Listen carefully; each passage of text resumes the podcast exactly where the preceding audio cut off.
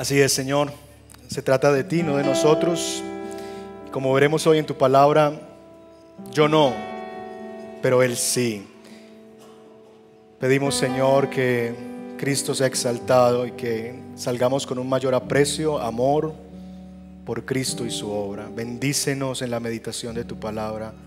Sé con nosotros y muestra a Jesús, muestra a Cristo en medio de tu pueblo. Oramos, Señor, estas cosas en el nombre de Jesús. Amén. Amén.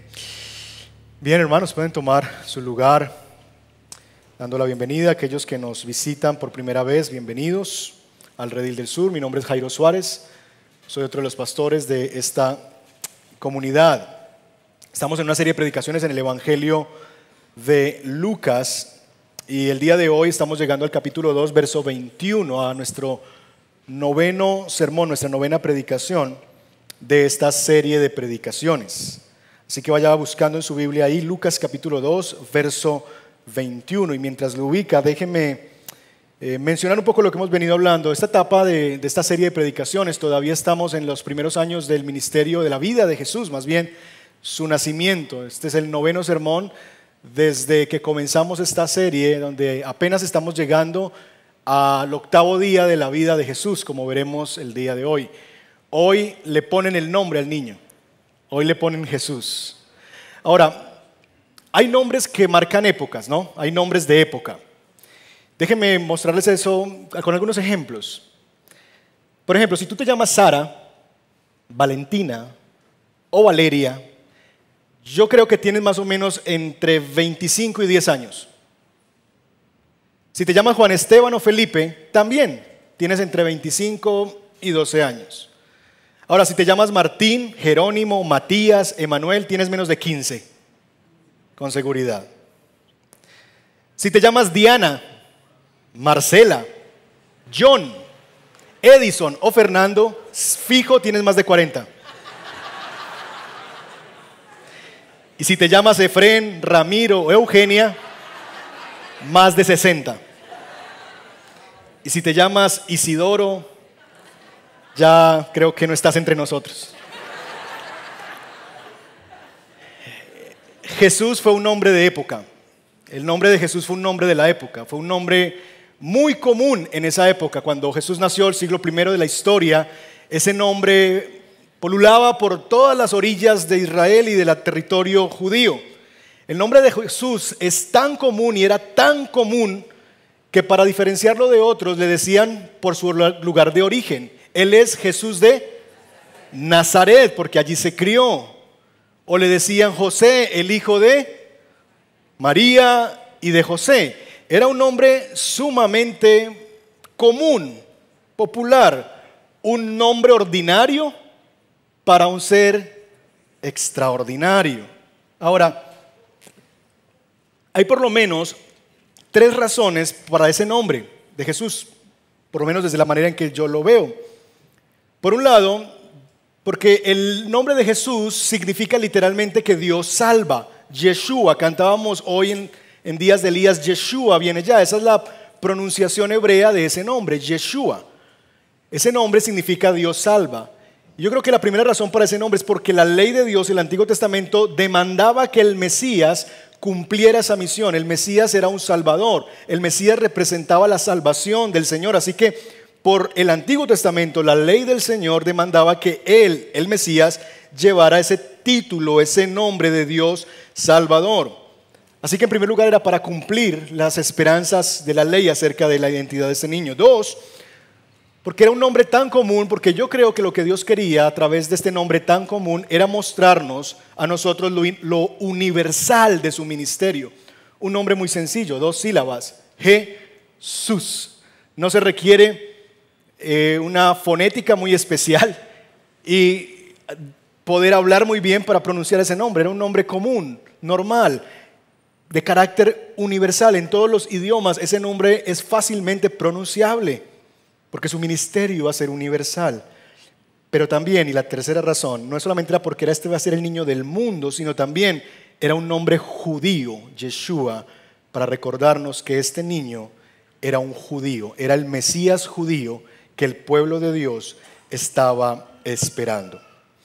Esas tres razones le van a dar sentido a nuestras próximas dos predicaciones, porque hoy vamos a leer todo el pasaje del 21 al 40, pero no voy a terminar la predicación el día de hoy, sino en unas semanas, porque creo yo que no nos va a dar el tiempo para todo lo que este pasaje tiene para darnos. Pero sí quiero decirles que esas tres cosas son los tres puntos que vamos a desarrollar en las próximas semanas.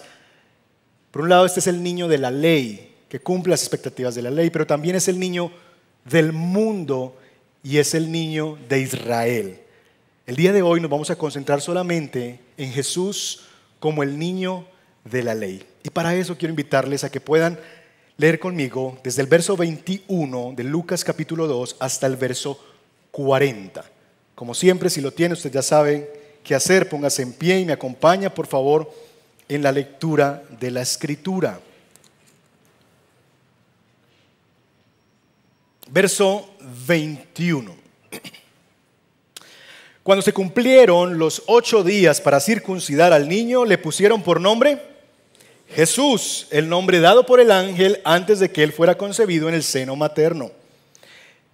Al cumplirse los ocho días para la purificación de ellos, según la ley de Moisés, lo trajeron a Jerusalén para presentar el niño al Señor. Como está escrito en la ley del Señor, todo varón que abra la matriz será llamado santo para el Señor. Y para ofrecer un sacrificio conforme a lo que fue dicho en la ley del Señor, un par de tórtolas o dos pichones. Había en Jerusalén un hombre que se llamaba Simeón. Este hombre justo y piadoso, esperaba la consolación de Israel y el Espíritu Santo estaba sobre él. Y por el Espíritu Santo se le había revelado que no vería la muerte sin antes ver al Cristo del Señor. Movido por el Espíritu fue al templo y cuando los padres del niño Jesús lo trajeron para cumplir con el rito de la ley, Simeón tomó al niño en sus brazos y bendijo a Dios diciendo, Ahora Señor, Permite que tu siervo se vaya en paz conforme a tu palabra, porque mis ojos han visto tu salvación, la cual has preparado en presencia de todos los pueblos, luz de revelación a los gentiles y gloria de tu pueblo Israel. Y los padres del niño estaban asombrados de las cosas que de él se decían. Simeón los bendijo y dijo a su madre María, este niño ha sido puesto para caída y levantamiento de muchos en Israel y para señal de contradicción, y una espada traspasará aún tu propia alma, a fin de que sean revelados los pensamientos de muchos corazones. Y había una profetisa, Ana, hija de Fanuel, de la tribu de Aser. Ella era de edad muy avanzada y había vivido con su marido, siete años después de su matrimonio, y después de viuda hasta los 84 años. Nunca se alejaba del templo, sirviendo día y noche con ayunos y oraciones. Llegando ella en ese preciso momento, daba gracias a Dios y, hablaba del niño a todos los que esperaban la redención de Jerusalén. Verso 39. Habiendo ellos cumplido con todo conforme a la ley del Señor, se volvieron a Galilea, a su ciudad de Nazaret, y el niño crecía y se fortalecía, llenándose de sabiduría, y la gracia de Dios estaba sobre él. Esta es la palabra del Señor para nosotros. Pueden tomar su lugar. Tenemos aquí entonces el relato de los primeros días de el niño del pesebre. Como les decía, aunque hemos leído los, los versos 21 al 40, nuestra atención se va a concentrar principalmente en los versos 21 al 24. Ahora, Pensemos un poco en la historia que se nos ha venido contando a nosotros. Qué historia, ¿no? Qué niño tan maravilloso. Un niño que nació de una manera virginal. Su madre no tuvo relaciones con un hombre, sino que quedó embarazada por obra del Espíritu Santo. Un ángel anuncia tu nacimiento. Un sacerdote, Zacarías, profetiza sobre tu misión en el mundo. Dios, el creador de todo, hace que un emperador mande un edicto redal para que el mundo entero, literalmente el mundo entero, se mueva tan solo para asegurar que tú tienes que nacer en una ciudad llamada Belén. Estando allí otro ángel se le aparece a unos pastores para anunciarles lo que ha de venir. Y como si fuera poco, literalmente ejércitos del cielo descienden para alabar a Dios en medio de esos pastores por el niño que ha llegado. No lleva ocho días de nacido y este niño ya es toda una celebridad. Toda la gente está maravillada de él. Ahora, con ese cuadro, ¿qué esperamos que suceda en la escena siguiente? Seguramente si fuéramos nosotros acostumbrados al marketing, al mercadeo, ¿verdad? Y al comercio, seguramente lo que esperaríamos que sucediera es lo que muchas veces sucede cuando hechos extraordinarios, entre comillas, suceden entre nosotros. Que en la casa de yo no sé quiéncito, la estatua que la señora tiene allí le salió una lágrima. ¿Qué sucede con esa casa? Filas de personas de día y de noche para contemplar la lágrima que se derramó del rostro de la estatua. Aquí no tenemos una estatua, aquí tenemos al mismo niño. Nosotros nos imaginaríamos filas de gente para tocar al niño. Filas de gente pidiéndole al niño, bendíceme niño, tocando el pañal del niño a ver si salía algo de poder allí. Haríamos eso seguramente, esperando que este niño nos diera una bendición, que tan solo escucháramos su llanto. Esperaríamos que este niño, que es toda una celebridad, como diríamos aquí, que nació parado, estuviera lleno de personas visitando su casa, haciendo fila, y el niño allí bien acostadito recibiendo las visitas e impartiendo bendición. Esa es la historia que nosotros crearíamos, pero no es la historia de la Biblia. La historia de la Biblia, después de todas estas cosas extraordinarias que están pasando, ángeles viniendo, ejércitos del cielo descendiendo, sigue un rumbo totalmente diferente. Porque el niño no es una celebridad, que se va a saltar todos los protocolos y procesos. El niño no es una celebridad que no hace filas en la notaría ni en la EPS, que no tiene que cumplir con lo que los demás tienen que cumplir. Todo lo contrario. La narración que acabamos de leer son todas las vueltas de la notaría. Lo que acabamos de leer es que este niño tiene que hacer todas las vueltas comunes y silvestres que tenía que hacer cualquier niño judío que naciera. Tiene que ir al templo, tiene que esperar unos tiempos, tiene que empezar a hacer una cantidad de cosas. Mire conmigo, por ejemplo, el verso 21. Vamos a llamar la atención sobre las veces en que se dice la palabra se cumplieron o hay ritos involucrados. Verso 21. Cuando se cumplieron los ocho días. Verso 22. Al cumplirse los días, ahí mismo, según la ley de Moisés. Verso 23. Como está escrito en la ley de Moisés Verso 24, en la ley del Señor, un par de tórtolas o dos pichones. En el verso 27, para cumplir por el rito de la ley. Verso 39, que es la conclusión, habiendo ellos cumplido con todo conforme a la ley del Señor. ¿Lo ven? Este niño no es una celebridad que dice, usted no sabe quién soy yo, dígale al sacerdote que venga y me circuncide en la casa. Eso haría una celebridad, ¿sí o no? Venga y que me circuncide en la casa. No, yo que voy a ir andando al templo a hacer la fila con la gente de la plebe. Pero este niño y este texto son las vueltas de la notaría. Que como un niño ordinario, normal y naturalmente, tuvo que hacer todo lo que se esperaba que un niño y su madre y su familia hicieran después de haber venido al mundo. Este es un niño extraordinario, pero al final del día es un niño tan normal como su nombre, Jesús. Un niño tan común como su nombre, Jesús. Y eso es lo más extraordinario de Jesús, lo ordinario de su vida. Este niño ha de cumplir, como era mandatorio para todos, los ritos de la ley. Entonces, con eso en mente podemos entender que el énfasis en el Evangelio de Lucas cambia. Hasta aquí el énfasis había estado en el cumplimiento de la ley civil. Sus padres se trasladan de Nazaret hacia Belén para cumplir la orden del emperador, el gobernante de la época. Así que hasta aquí Lucas nos ha hablado de la obediencia de sus padres a las autoridades civiles. Ellos se mueven de Nazaret para Belén porque hay un edicto real que ha salido y ellos deben quedarse en Belén, que es la tierra donde nació José. El énfasis cambia del cumplimiento de la ley civil ahora al cumplimiento de la ley de Dios.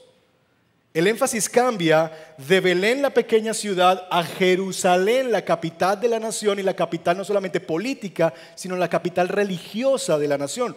Una ciudad sumamente importante en la revelación bíblica.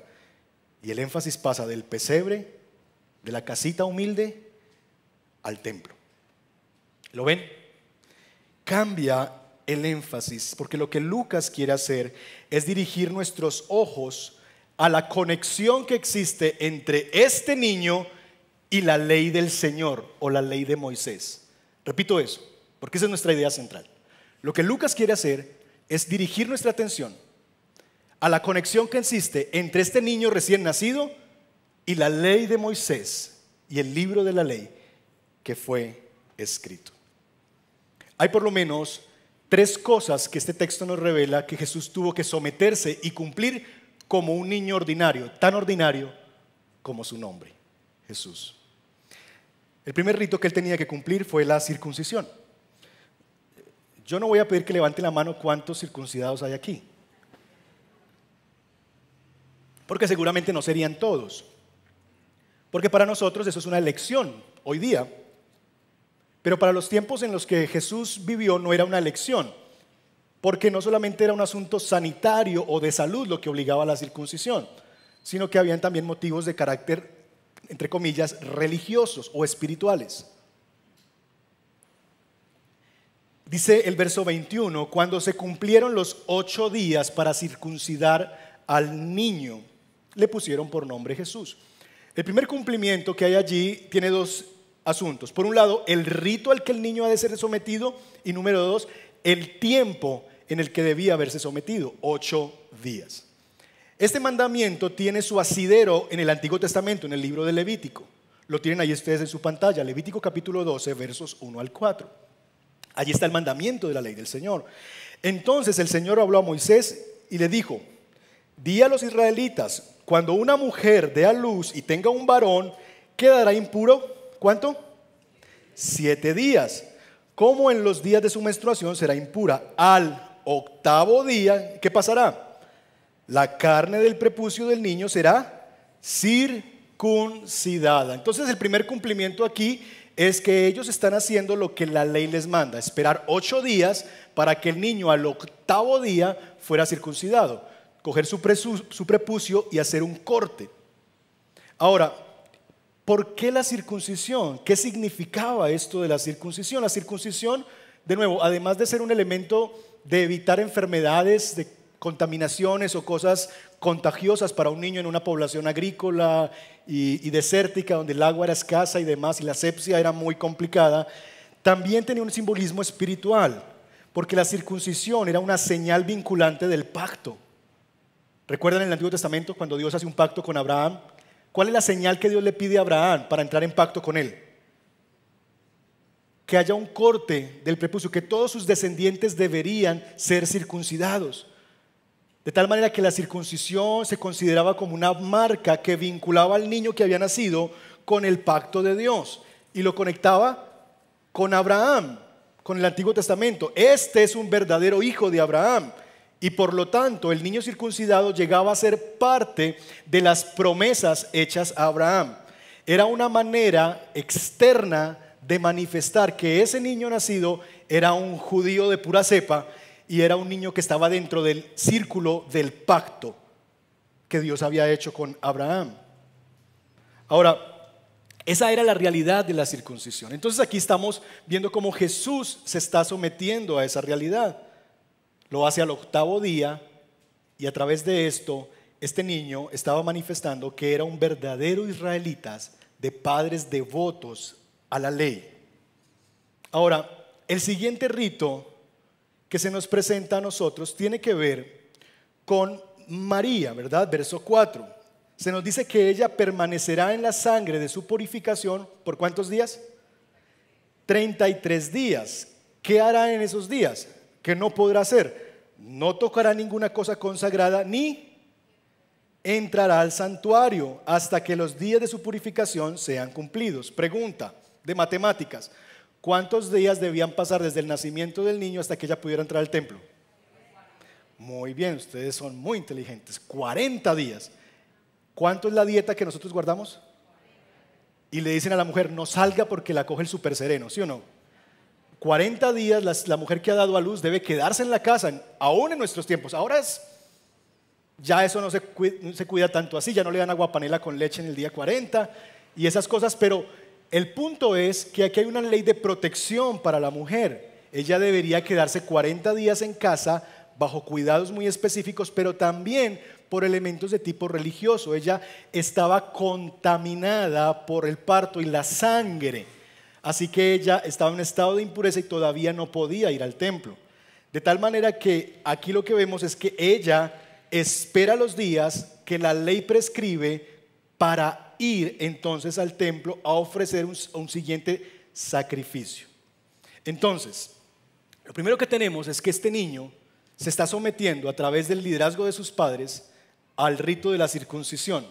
Lo está haciendo como debía hacerse al octavo día y su mamá está esperando el tiempo adecuado para poder llevarlo al templo y entonces, segundo rito o segunda cosa que este niño tenía que cumplir, verso 22.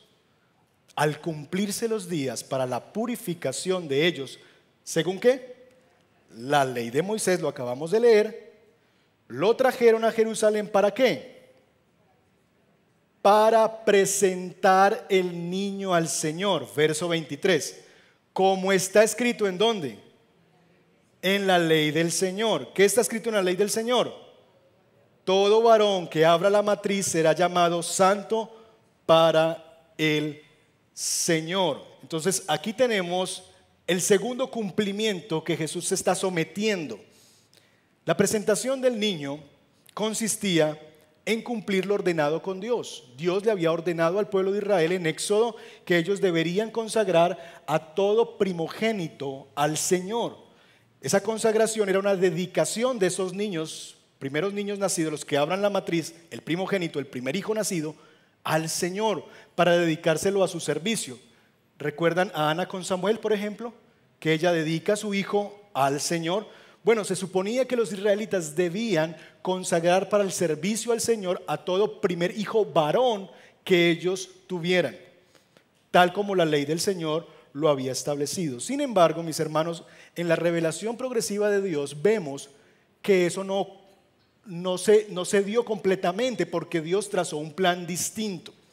El plan distinto es que Dios cambió la idea, por llamarlo de alguna manera, de que los primogénitos de cada familia estuvieran consagrados para su servicio e hizo que una tribu de Israel los reemplazara a todos los primogénitos y esa tribu fuera la que se presentara en servicio al Señor. ¿Cuál fue esa tribu? Miren conmigo, números capítulo 3, sin perder Lucas, por favor. Números capítulo 3, versos 12 y 13. Números 3, versos 12 y 13. No va a aparecer en pantalla, entonces búsquelo. Números 3, versos 12 y 13. Desde el verso 11 dice, el Señor dijo además a Moisés, yo he tomado a los levitas de entre los israelitas, y aquí está la palabra clave, en lugar de todos los primogénitos, los que abren el seno materno entre los israelitas. Los levitas pues serán míos porque mío es todo el primogénito. El día en que hería todos los primogénitos en la tierra de Egipto, consagré para mí a todos los primogénitos de Israel, desde el hombre hasta el animal mío serán, yo soy el Señor. Entonces aquí dos cosas muy importantes. Número uno, el texto está diciendo que hay un reemplazo. Ya no serán los primogénitos los que estarán dedicados al servicio al Señor, sino que los levitas vendrán al servicio al Señor en lugar de todos los primogénitos de Israel. Supongamos que somos una nación y aquí hay una, dos, tres, cuatro, cinco, seis naciones. Anteriormente, cada uno de los hijos, de los primeros hijos de cada una de esas seis naciones, de las familias de esas seis naciones o de esos seis pueblos, tenían que ser dedicados al servicio al Señor. Ese era el plan inicial. Pero Dios dice en números no, voy a elegir a una de esas tribus, a esta tribu, para que todos los hijos que les nazcan a ellos, sea el, el primero, el segundo, el tercero, el cuarto, todos los hijos que les nazca a esta tribu, estén dedicados al servicio al Señor en lugar de las demás tribus. Es por eso que Leví no tenía propiedad, no tenía un terreno, no tenía herencia, porque ellos estaban dedicados a servir completamente al Señor. ¿Lo ven? Número uno, eso. Pero en segundo lugar, que es, que es importante aquí también, es que se refiere el origen de esa práctica. Verso 13 de, números 3. Porque el día en que hería a todos los primogénitos en la tierra de Egipto, consagré para mí a todos los primogénitos de Israel, desde el hombre hasta el animal, mío serán. Entonces, ¿cuál es el origen de esta práctica? De sacrificar un corderito por un primogénito. Entonces ahí nos lleva, mis hermanos, al texto que se refiere aquí el pasaje en Lucas 2. Y es Éxodo capítulo 13, versos 14 y 15. Ese sí está en su pantalla. Este es el contexto de la Pascua. ¿Recuerdan la Pascua? Pasaj. Es la fiesta que Dios le ordena al pueblo de Israel celebrar cuando salieron de Egipto. Es una fiesta un poco extraña. Dios les dice, miren, ustedes van a tener que celebrar esto una vez al año. Van a tener que comer de pie. Van a tener que comer con las maletas listas, como hacen el 31 de diciembre, cuando salen a las 12 para dar la vuelta, porque vaya a viajar mucho. Bueno, así era, pero no era para salir a dar vueltas, era comer porque ellos debían recordar que rápidamente salieron de Egipto. Cuando Faraón los iba persiguiendo y ellos tuvieron que salir de Egipto. Entonces, esta ceremonia había una cantidad de símbolos para que ellos recordaran la liberación de Dios. Tenían que comer rápidamente el pan sin levadura, puestos de pie y demás. Esa es la fiesta. Ahora, mire conmigo Éxodo 13, versos 14 y 15. Imagínense esa fiesta tan extraña. Entonces lo que Dios le está tratando de ayudar a pensar a Moisés es, en el futuro eso va a ser muy extraño. Piensen 70 años más adelante, cuando ese niño no, no, entiende lo que pasó en Egipto. Y el papá esté ahí parado delante de él comiendo rápido. Mi hijo, póngase la mejor ropa y saque la maleta. Coma rápido. Y el niño, pero papá, no entiendo. ¿Por qué hacemos esto? O sea, ¿por qué una vez al año hacemos estas cosas tan raras? que usted nos pone a hacer en la casa. Que comamos pan sin levadura, que nos vistamos bien, que comamos de pie, que lo hagamos rápidamente. Papá, no entiendo de qué me está hablando. ¿Qué es estos ritos tan extraños que nosotros hacemos? Mi vecinito allí, el persa, no hace eso. Mohamed no hace aquello. Entonces, Éxodo 13. Y cuando tu hijo te pregunte el día de mañana, ¿qué es esto? ¿Qué es lo que el papá debe responder? Le dirás, con mano fuerte nos sacó el Señor de Egipto, de la casa de servidumbre. Y aconteció que cuando Faraón se obstinó en no dejarnos ir, querido hijo, entonces, ¿qué hizo el Señor? El Señor mató a quienes? A todo primogénito en la tierra de Egipto, desde el primogénito del hombre hasta el primogénito de los animales. Es por esta causa, yo, le va a decir el papá, sacrifico al Señor que el primer nacido de matriz, el macho primer nacido de matriz, pero redimo a todo primogénito de mis hijos. Ahora, síganme aquí. Pregunta, ¿cuál fue la razón por la que el Señor mató a los primogénitos de Egipto.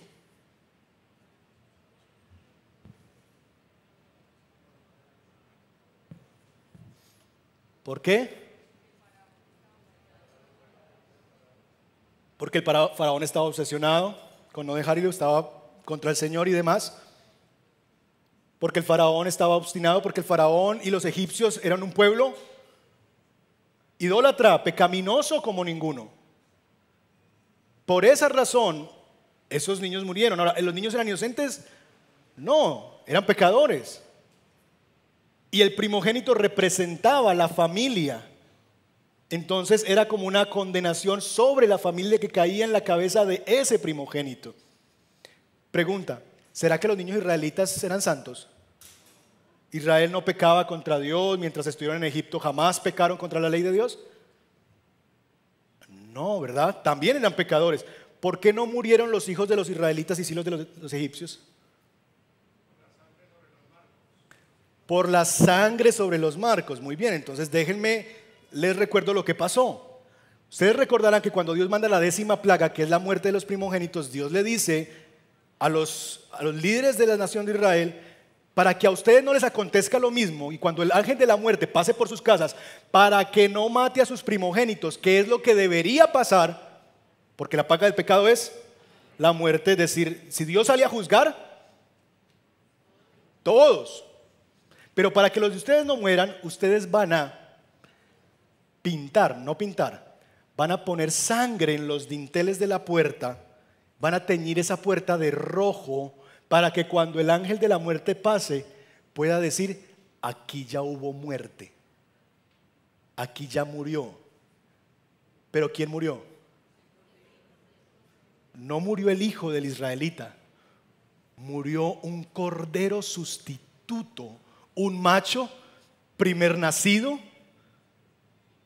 sin mancha, ese corderito, ese macho recién nacido, el primero, de ese animalito, del primogénito, se pintó la sangre porque ese macho primogénito terminaba siendo el sustituto de ese primogénito que habitaba esa casa.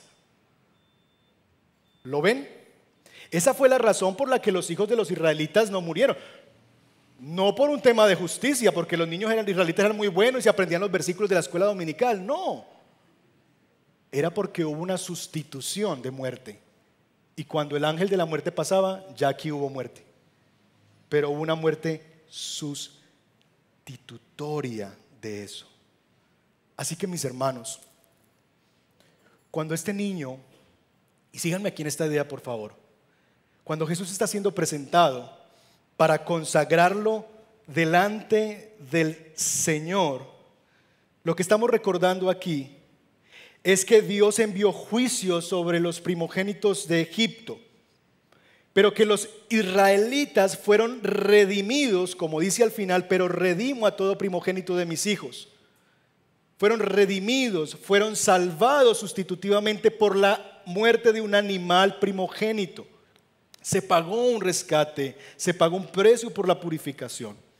De tal manera, mis hermanos, que de una manera preciosa vemos en este pasaje Jesús no está aquí siendo presentado como el niño que va a ser librado y consagrado al Señor a través de la sangre de otro cordero que lo va a librar a él de la muerte, sino que Jesús está siendo realmente aquí presentado como una primicia, una evocar lo que él iba a estar haciendo 33 años más tarde en la cruz del Calvario.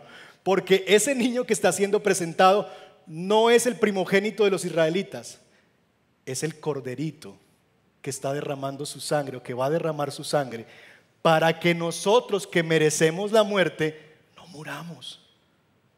Esa es la gloria del Evangelio.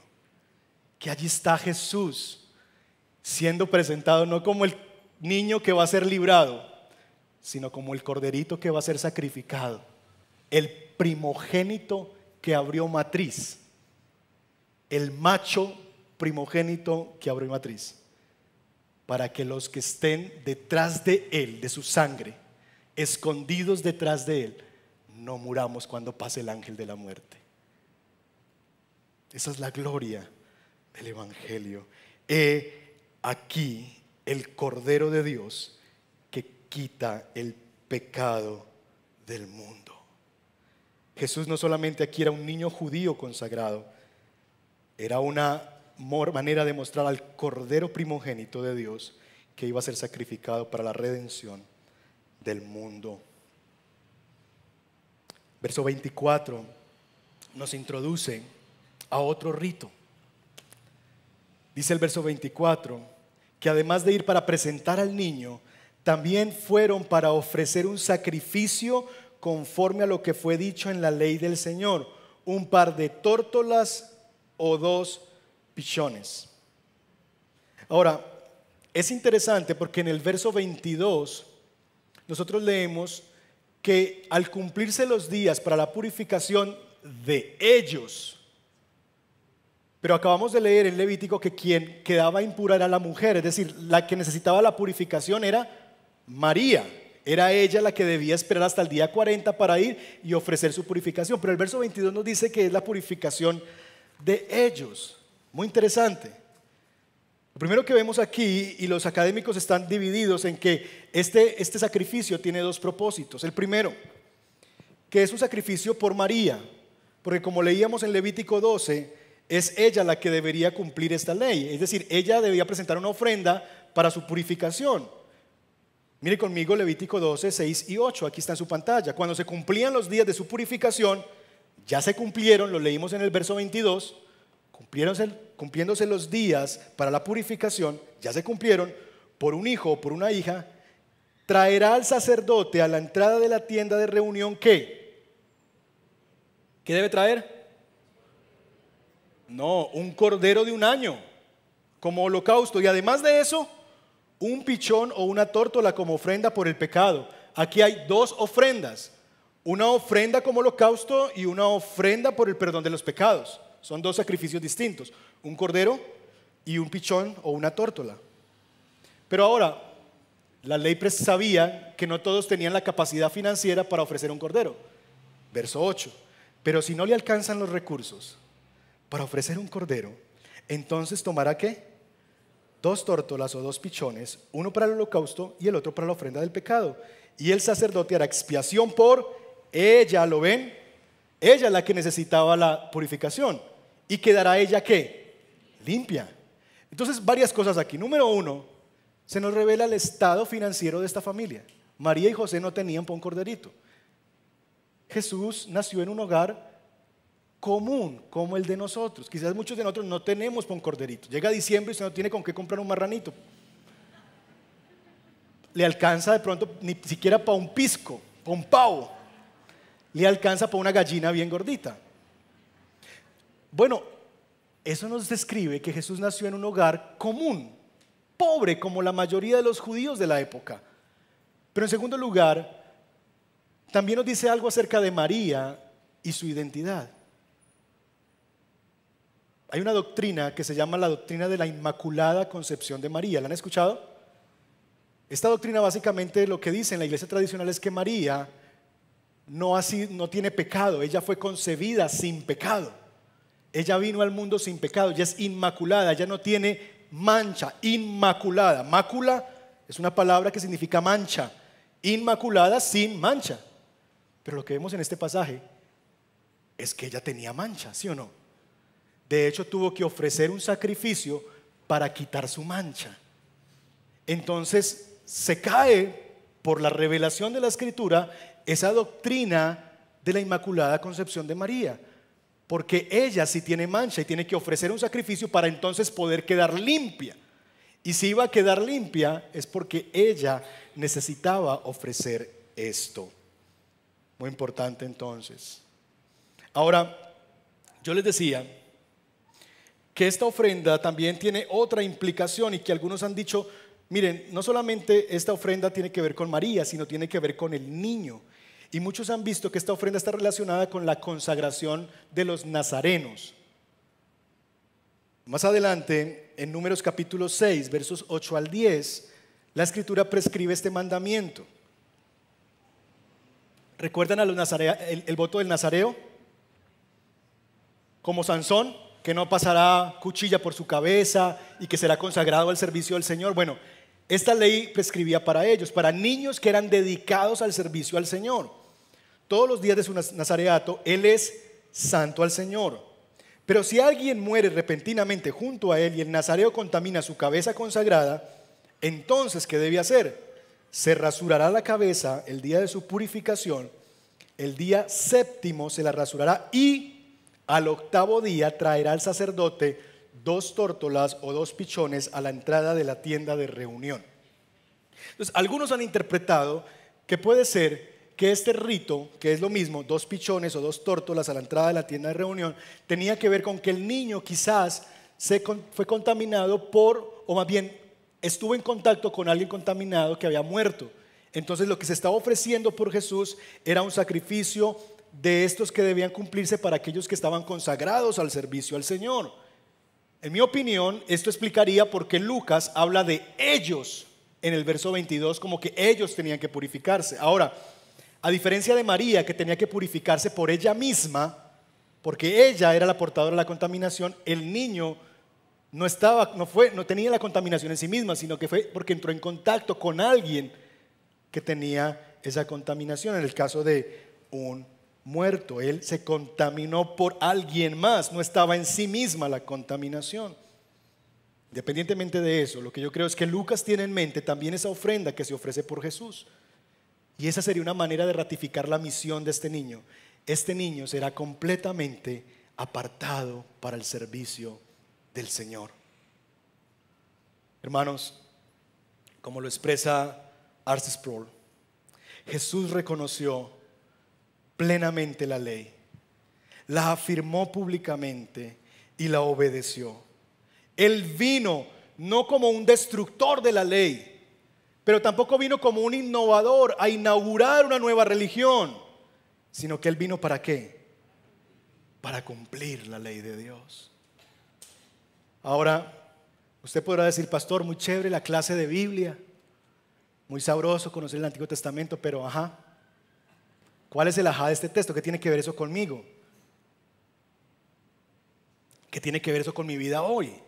¿Qué tiene que ver eso con la forma en la que yo estoy viviendo? ¿Qué tiene eso que ver con mi vida personal, familiar? ¿Cuál es el ajá de este texto?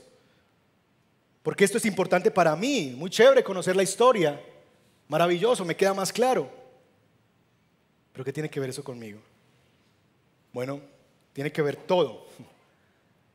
Porque a partir de este texto podemos entender, mis hermanos, que para que la obra de Jesús pudiera ser completamente satisfactoria para Dios, Él tenía, como dice la misma escritura, era necesario para cumplir toda justicia, era necesario que Él pudiera cumplir toda la justicia. Si no se cumplía toda la justicia, entonces, si Él no hubiera obedecido cada una de las ordenanzas de la ley, entonces Él no podía haberse ofrecido en la cruz del Calvario como un cordero sin mancha ni defecto alguno. Si Jesús hubiera desobedecido alguno de los mandatos de la ley, todavía podía ser un cordero sacrificado, como lo fue Esteban, un mártir, como lo fue quizás el apóstol Pedro, que murió crucificado también. Podría ser un mártir, pero no un cordero que nos pudiera representar delante del Padre, porque sería un cordero, pero con mancha y con defecto. Si Jesús no se hubiera sometido perfectamente a la ley de Dios, no hubiese sido un cordero sin mancha ni defecto. Entonces no podríamos estar hoy celebrando nuestra libertad. No podríamos estar celebrando la reconciliación que vivimos de parte de Dios. Pero Él lo hizo, Él cumplió todo. Y entonces pudo librarnos a nosotros de la maldición de la ley. ¿Cuál maldición, pastor? La maldición que viene por causa de que no podemos cumplir la ley de Dios. Mire conmigo, Gálatas capítulo 3. ¿Qué dice? Maldito. ¿Quién? Todo, algunos, todo, el que qué? el que no permanece en todas las cosas escritas en dónde. ¿Para qué? Para hacerlas. Te pregunto, ¿eso te describe a ti? Hay levanten la mano aquí los que pueden decir que han cumplido perfectamente toda la ley de Dios. ¿Alguien? Alguien que pueda decir, yo he cumplido a la perfección todos los mandamientos de Dios, todo lo que Dios ordena y jamás ni una sola vez me he equivocado en uno de ellos. No lo hay. Entonces, ¿qué dice la Biblia de ese? ¿Qué es un qué? ¿Maduro? ¿Un qué? Diga a la persona que está a su lado, no mentiras. Eso no funciona, ¿verdad? Ahí sí no. Pero es verdad, maldito. Tú y yo somos, por causa de nuestro pecado y la incapacidad de cumplir perfectamente la ley de Dios, un maldito. Pero pastor, yo soy una buena persona. Pastor, yo no robo a nadie, yo no tomo, yo no fumo, yo le soy fiel a mi esposa, yo ayudo a los pobres, maravilloso. Pero, ¿has mentido alguna vez? ¿Se te ha cruzado un pensamiento en la cabeza de querer eliminar a alguien del mundo y mandárselo al Señor ya mismo? ¿Alguna vez le robaste una monedita a tu mamá del nochero?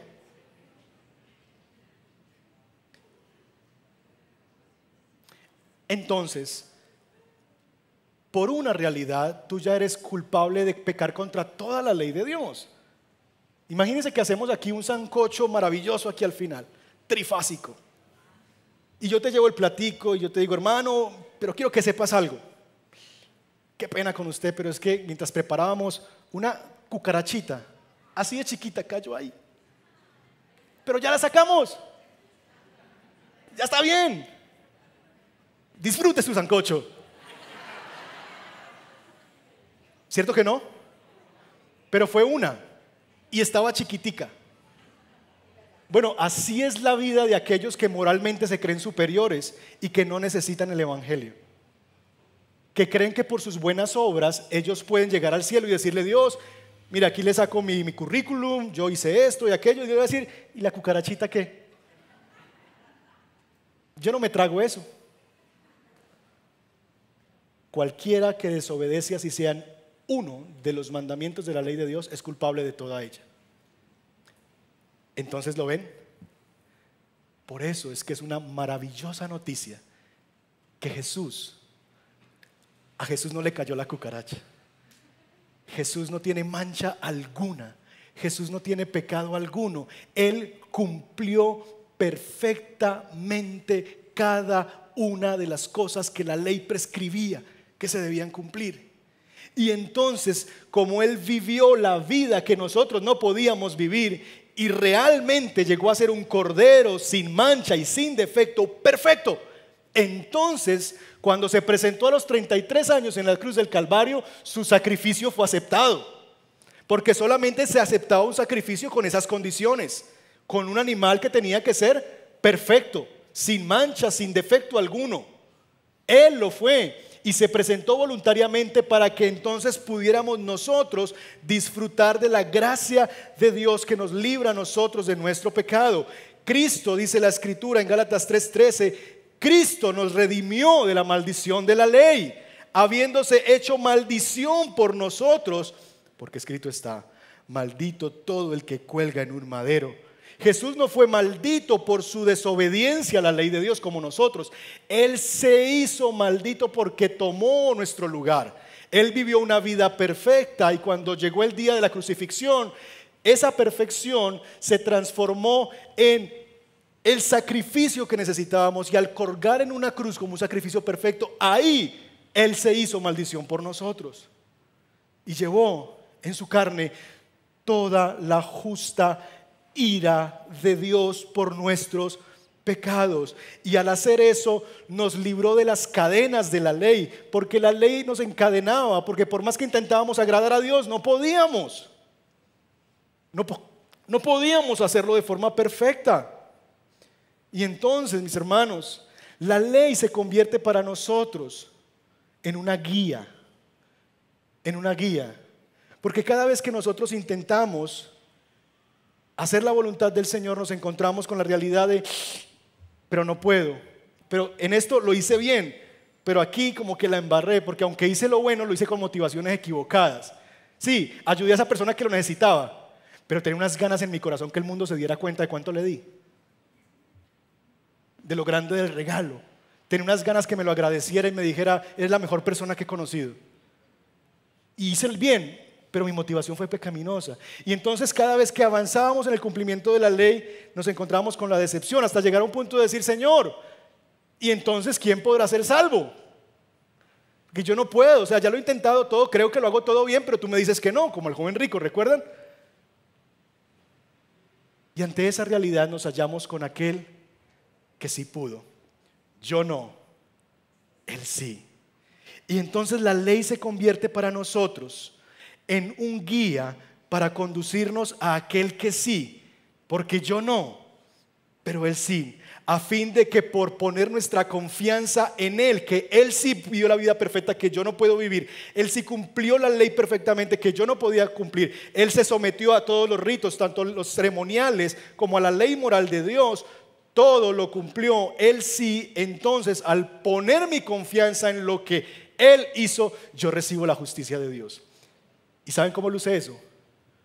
Como que yo abro la puerta que está pintada en sangre, que es Cristo Jesús la puerta, y como que yo me meto detrás. Y como que está el ángel de la muerte viniendo y yo, ¡pum!, entro y simplemente confío en que esa sangre derramada será suficiente para que yo no muera, ni sea condenado por mis justos, por mis pecados, justamente. Esa es la belleza del Evangelio. Esa es la belleza de la obra de Cristo. Y por eso, por eso es importante un texto como esto que nos dice que Él cumplió cada una de las cosas que debía cumplir. Mis hermanos, todo lo que he dicho en estos cuarenta y tantos minutos es esto. Era necesario que este niño extraordinario se sometiera como alguien ordinario a todos los requisitos de la ley para así demostrar entonces su perfección y entonces poder tomar nuestro lugar como cordero sin mancha o defecto, logrando en su muerte nuestra libertad de la ley. Eso es, que gracias a que Jesús vivió y se sometió como uno de nosotros, no tenía una corona que lo libraba de todos los requisitos, no, todos tuvo que hacerlos, como un niño normal. Se sometió a cada uno de los requisitos que habían, puesto que Él lo hizo y lo hizo con fidelidad. Y en hacerlo demostró su perfección. Entonces pudo tomarnos nuestro lugar en la cruz del Calvario y lograr en su muerte sustituta, vicaria, nuestra libertad de la ley de Dios. De tal manera que cada vez que nosotros fallamos en cumplir la ley de Dios, no hay condenación. ¿Por qué? Porque estamos en Cristo Jesús. Y eso es una gloriosa noticia. Saber que tú, que ya no hay condenación para los que están en Cristo Jesús. Porque Él pagó por tus pecados pasados presentes y futuros. Y eso te debe llevar a conmoverte en las entrañas. No llevarte a decir, ah, bueno, entonces a pecar se dijo. No. Porque eso lo dice alguien que no ha apreciado la obra de la cruz, que no ha entendido de qué se trató el Calvario, que no ha entendido de qué ha sido liberado. Porque aquel que ha sido liberado vive en virtud del sacrificio que se entregó por Él. Conclusiones.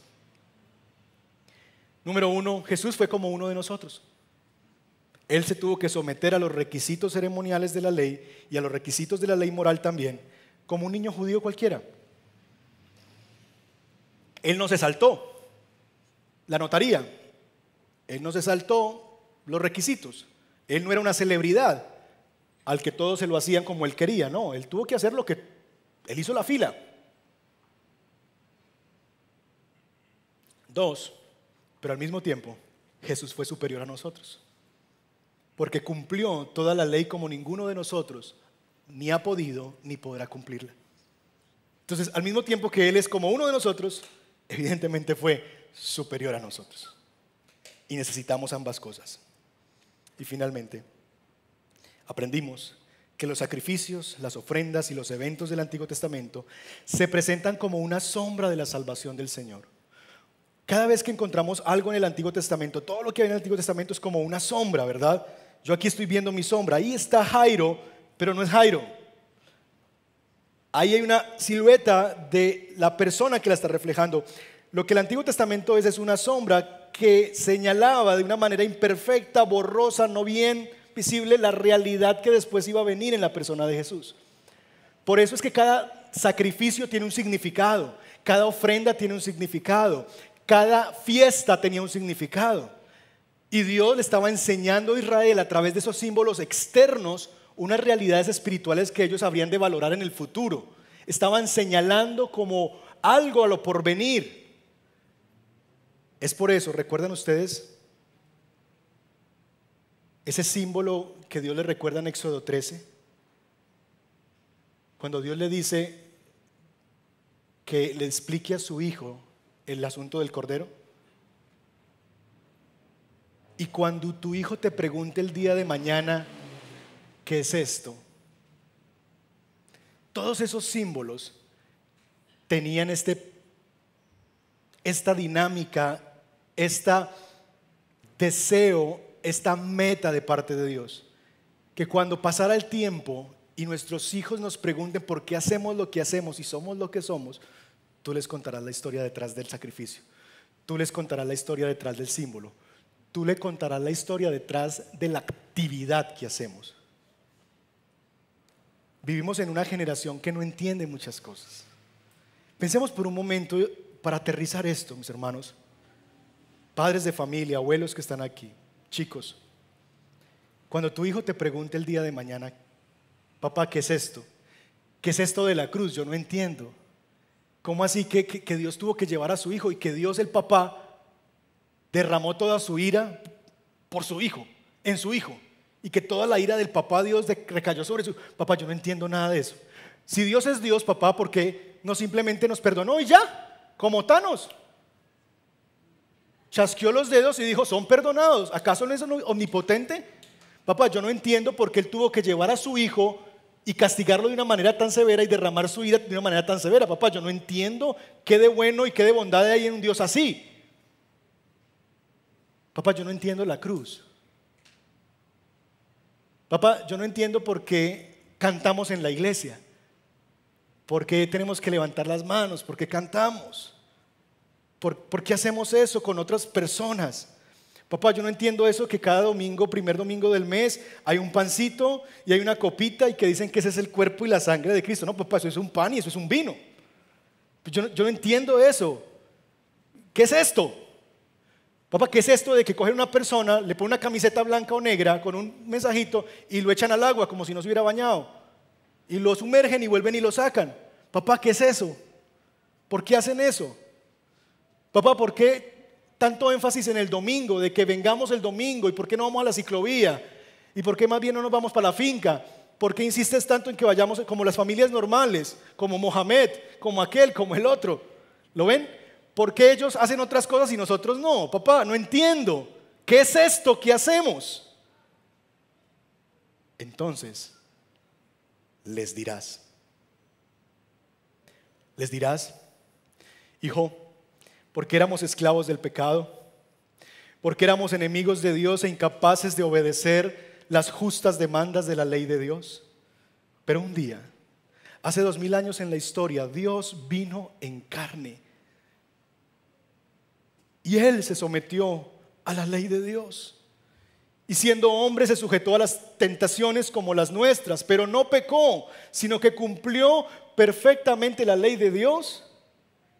Y a sus 33 años Él se presentó voluntariamente para morir en un madero en nuestro lugar.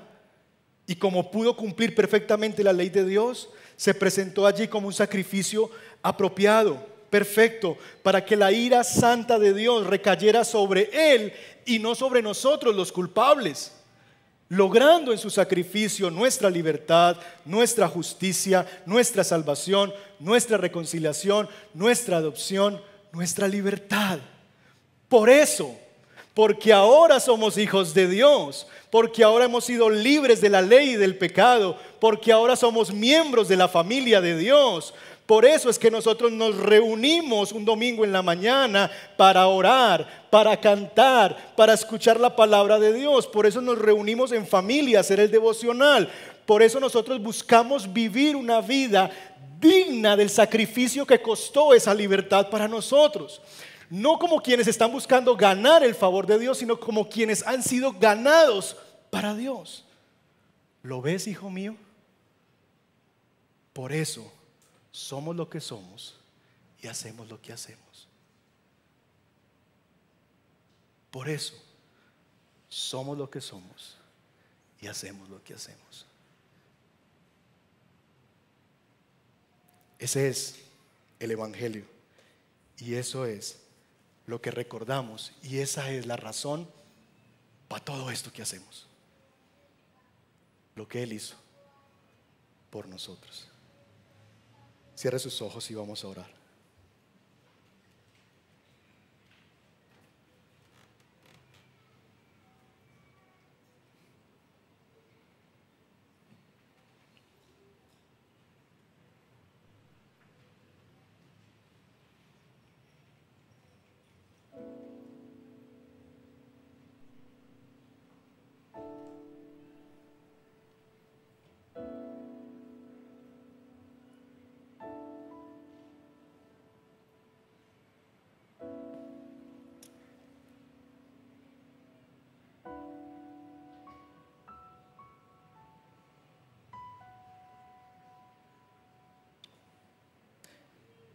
Oh Señor, cuán profundas e insondables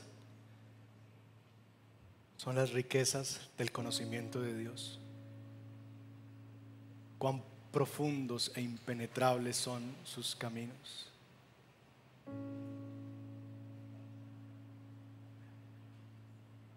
Señor, tu palabra es preciosa, es gloriosa, es brutal.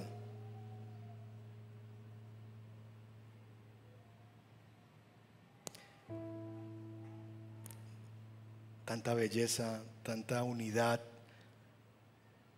tanta gloria, Señor, una historia tan bien diseñada. 40 autores distintos, en algo más de 2.500 años, quizás más de historia, en momentos distintos, componer una revelación tan gloriosa para apuntar todos los reflectores a una persona al niño de Belén,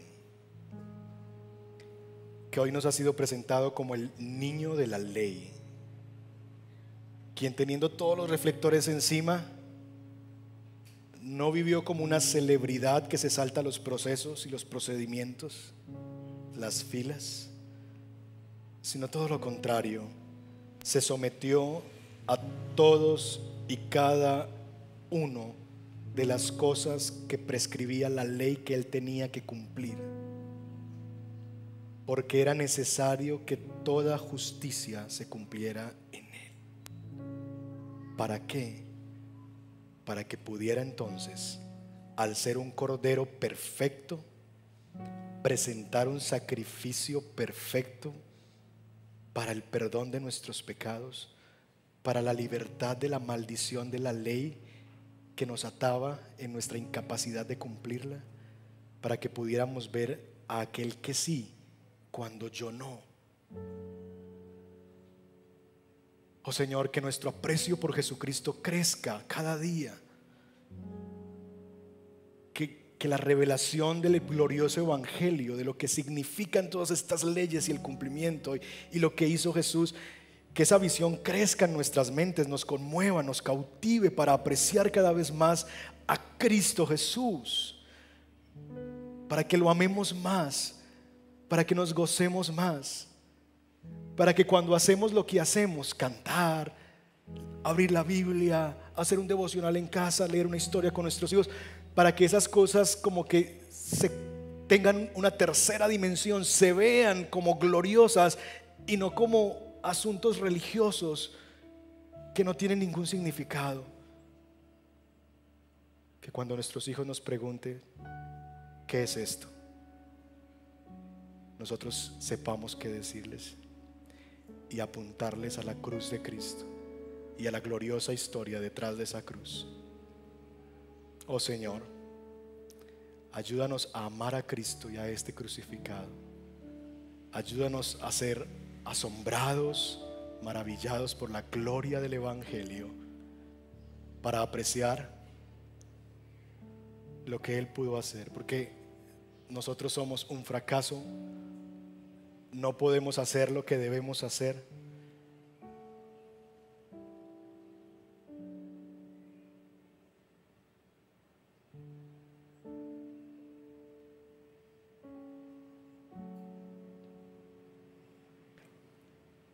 pero tú sí.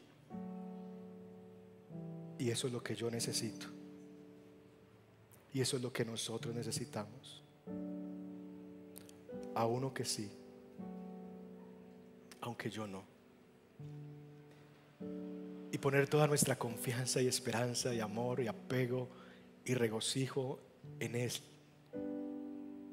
Para refugiarnos en Él como quien entra a esa casa pintada de rojo con su sangre y se pone detrás de la puerta porque allí está salvo.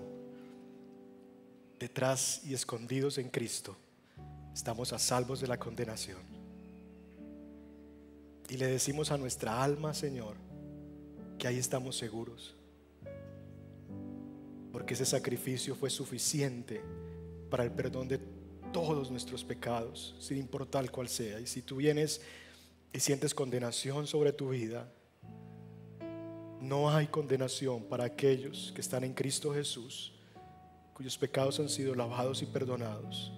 Y si has pecado estando en Cristo, arrepiéntete de tus pecados, pon tu confianza en Jesús, ámalo para que entonces vivas la vida que es digna de ese sacrificio.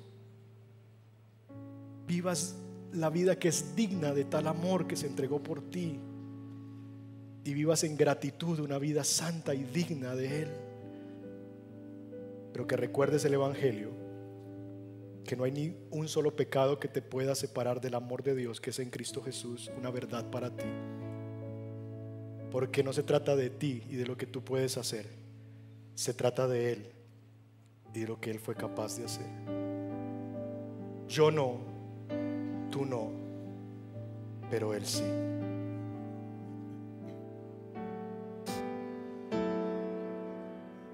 Me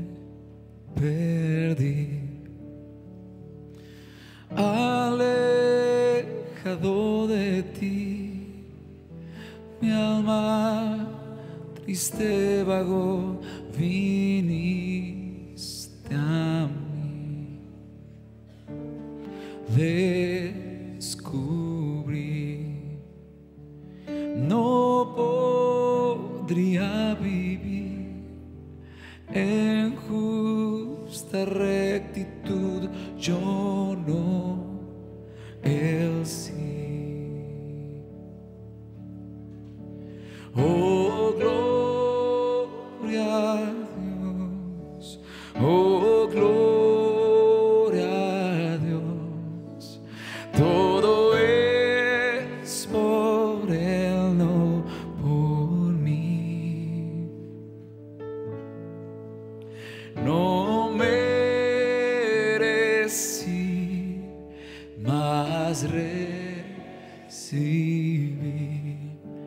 Por gracia soy quien soy. En la cruz mi culpa Él llevó, mi transgresión sufrió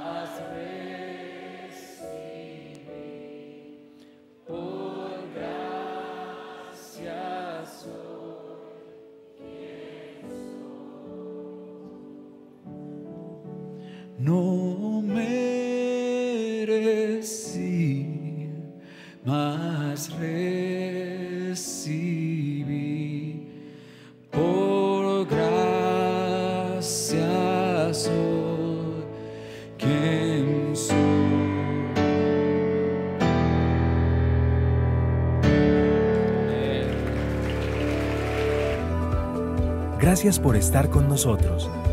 Valoramos que tomaras estos minutos para conectarte. Si este mensaje ha impactado tu vida y quieres hablar con alguien al respecto o pedir oración, escríbenos. Será un gusto servirte. No olvides, suscríbete a nuestro canal de YouTube para recibir notificaciones de más mensajes como este. Hasta pronto.